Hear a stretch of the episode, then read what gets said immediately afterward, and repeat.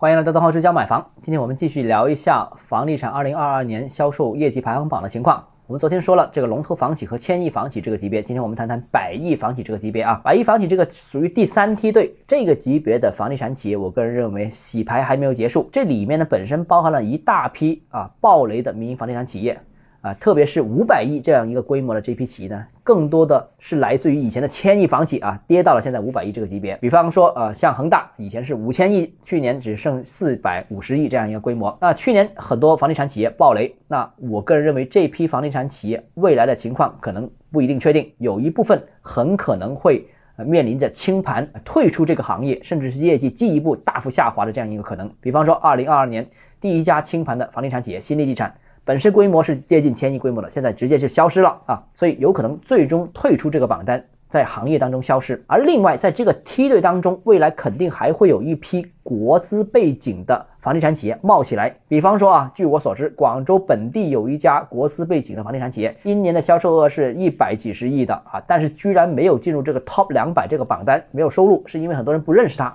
所以未来这些。国资背景的地方企业可能还会陆陆续续显示自己的实力，进入这个榜单当中。所以啊，第三梯队呢，未来会存在比较大的变化。我补充一下啊，这个从我看到的科尔瑞这个榜单和中指的这个榜单，我比较了一下，科尔瑞的相对可能更靠谱一点点，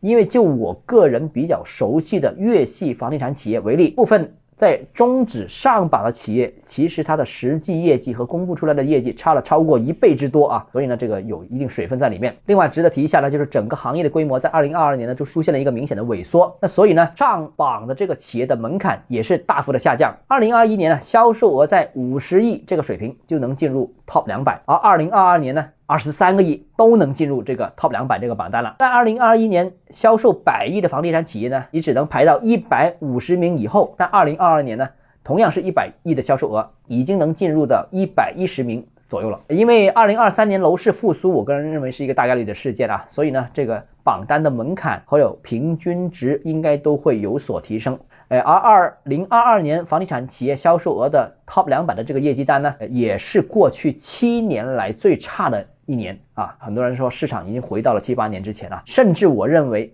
这个榜单也是未来五年最差的一个时间，所以现在可能就是处于一个 V 型的底部的谷底。好了，今天节目到这里啊，如果你个人购房有其他疑问想跟我交流的话，欢迎私信我或者添加我个人微信，账号是教买房六个字拼音首字母小写，就是微信号 d h e z j m f，我们明天见。